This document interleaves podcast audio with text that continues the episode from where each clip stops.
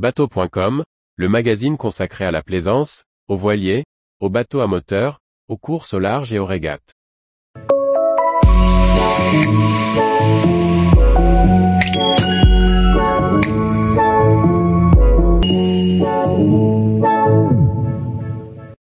Disparition d'un architecte qui a fait l'histoire de Jeannot. Par Briag Merlet. Robert Rigaudot, figure de l'ombre du constructeur Jeannot, est décédé à l'âge de 78 ans. Un concepteur méconnu à qui l'on doit nombre de succès du chantier vendéen, à voile et à moteur. L'industrie nautique française a perdu une figure méconnue du grand public. Robert Rigaudot, pilier de la marque Jeannot, depuis son entrée sur le marché jusqu'en 2005, est décédé début mars 2023, à l'âge de 78 ans. Il était à l'origine de plus de 200 modèles issus du chantier naval vendéen, et l'une des chevilles ouvrières de son passage au polyester. Robert Rigaudot était entré chez Jeannot en 1959 comme apprenti, à l'âge de 14 ans. Après avoir construit ses premiers bateaux en bois, le constructeur vendéen s'essaie au polyester.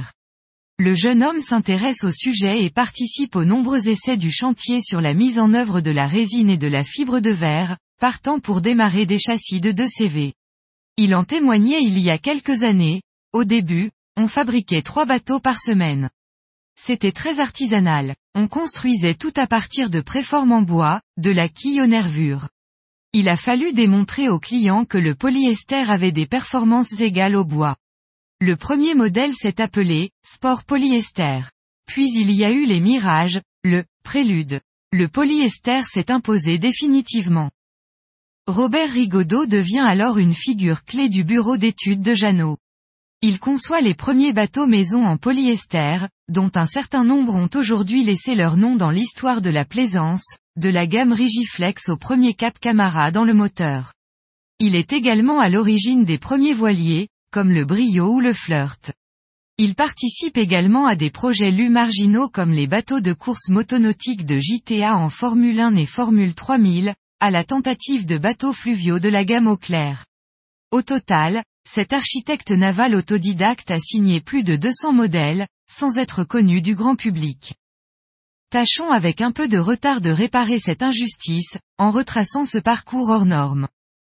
L'équipe de bateau.com présente ses sincères condoléances aux proches de l'architecte. Tous les jours, retrouvez l'actualité nautique sur le site bateau.com. Et n'oubliez pas de laisser 5 étoiles sur votre logiciel de podcast.